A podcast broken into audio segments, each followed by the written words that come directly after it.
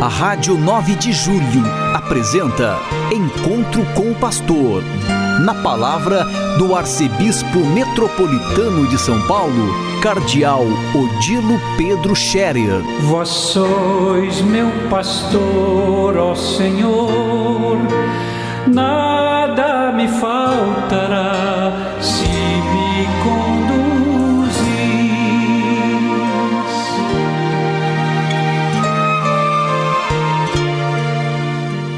Queridos ouvintes da Rádio 9 de Julho, saudação e bênção para todos vocês nesse dia 4 de julho.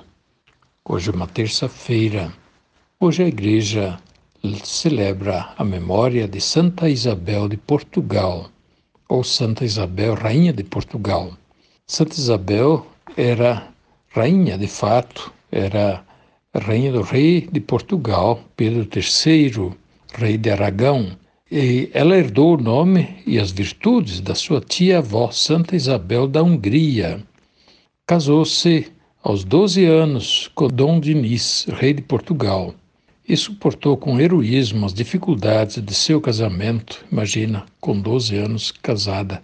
Agiu como anjo de paz para acalmar graves discórdias tanto no âmbito familiar como no reino, Após a morte do marido, em 1325, Santa Isabel tornou-se terciária franciscana e viveu os últimos anos imersa na oração e na caridade para com os pobres. Era o momento da expansão do franciscanismo, logo depois da morte de São Francisco de Assis. O franciscanismo já tinha se espalhado em toda a Europa e também já tinha chegado no extremo da Europa, que é Portugal.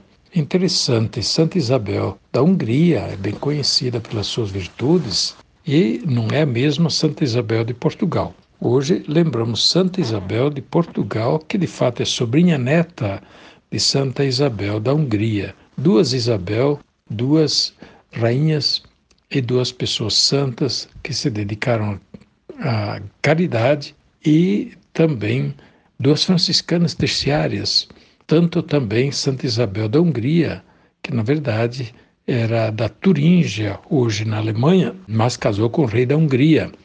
E também ela, quando ficou viúva, ela se dedicou à caridade e se seguiu a regra franciscana secular. Como foi bonito esse tempo de expansão do franciscanismo que de alguma forma permeou toda a igreja e alcançou o laicato, as famílias, os leigos, tantos que se dedicaram à vida religiosa franciscana, a um carisma que realmente trouxe uma renovação muito grande na vida da igreja. Portanto, hoje, lembrando Santa Isabel de Portugal, nós queremos agradecer a Deus pela vida e as virtudes desta santa portuguesa que viveu na Idade Média, 1271 a 1336. Nós temos aqui em São Paulo uma paróquia na Casa Verde com esse título, Santa Isabel, Rainha de Portugal. Quero me congratular com o povo da paróquia Santa Isabel de Portugal, da Casa Verde, e desejar uma boa festa da padroeira a esta paróquia querida.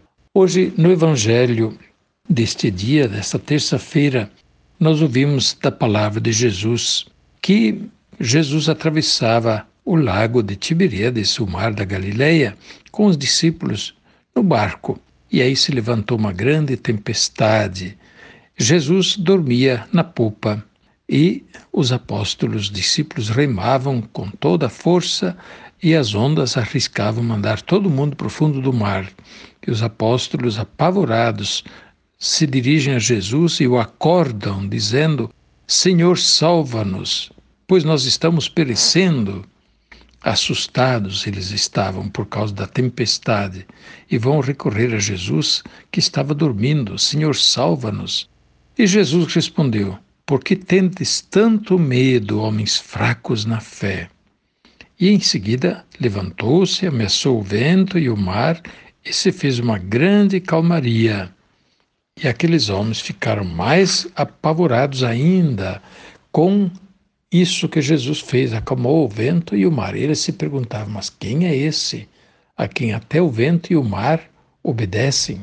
Eles ainda não conheciam Jesus. Estamos no início da vida pública de Jesus, logo depois do Sermão da Montanha. De fato, o Sermão da Montanha acontece à beira do lago da Galileia. E depois do Sermão da Montanha, Jesus vai com o barco e os discípulos até o outro lado do mar da Galileia, e ali acontece essa tempestade. A palavra de Jesus: Por que vocês estão com tanto medo, homens de pouca fé? Muitas vezes a nossa vida é um pouco como esse barco agitado pelas ondas e pela tempestade.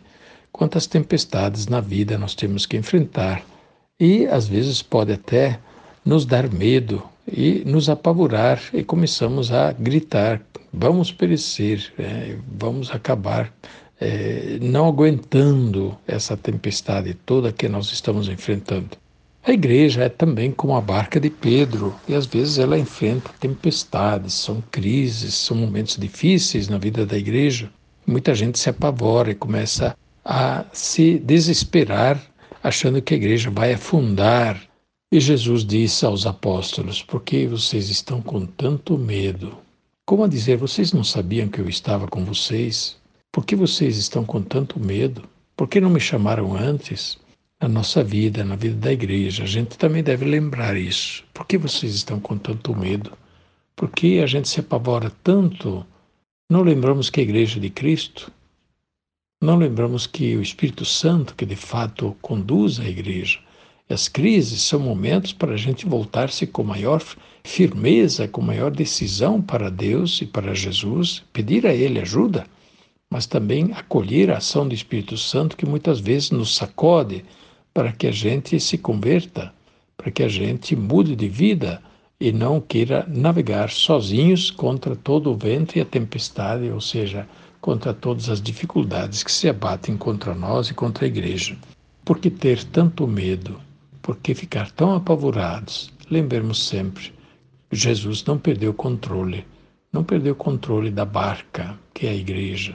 Deus não perdeu o controle do mundo. É, às vezes as pessoas também ficam com medo, né? O que acontece, o que vai acontecer. Não percamos a confiança em Deus. Recorramos a Ele, sim, com confiança, confiemos-nos a Ele, mas Deus não perdeu o controle do mundo. Ele continua sendo o Senhor, providente, que cuida. Não depende tudo de nós, mas Deus é Senhor e sabe conduzir o mundo, conduzir também a história a um bom fim.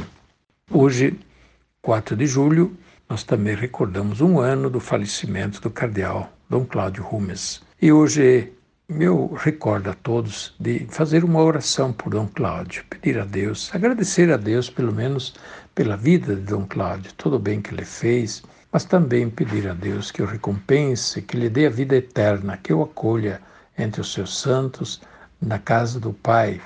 E eu vou celebrar a missa ao meio-dia na Catedral da Sé, na intenção de Dom Cláudio. Quem puder nos acompanhar, quer na Catedral, mas também acompanhando através das mídias sociais da Catedral, pode nos acompanhar ao meio-dia a missa na intenção do falecido cardeal Dom Cláudio Rumes. A bênção de Deus Todo-Poderoso, Pai, Filho e Espírito Santo, desça sobre vós e permaneça para sempre. Amém. A Rádio 9 de Julho apresentou Encontro com o Pastor, na palavra do Arcebispo Metropolitano de São Paulo, Cardeal Odilo Pedro Scherer. Vós sois meu pastor, ó Senhor, na